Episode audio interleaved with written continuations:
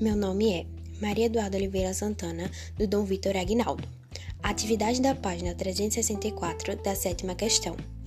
A febre chikungunya é uma infecção causada pelo vírus de menos nome que provoca sintomas como aumento na temperatura corporal e mal-estar.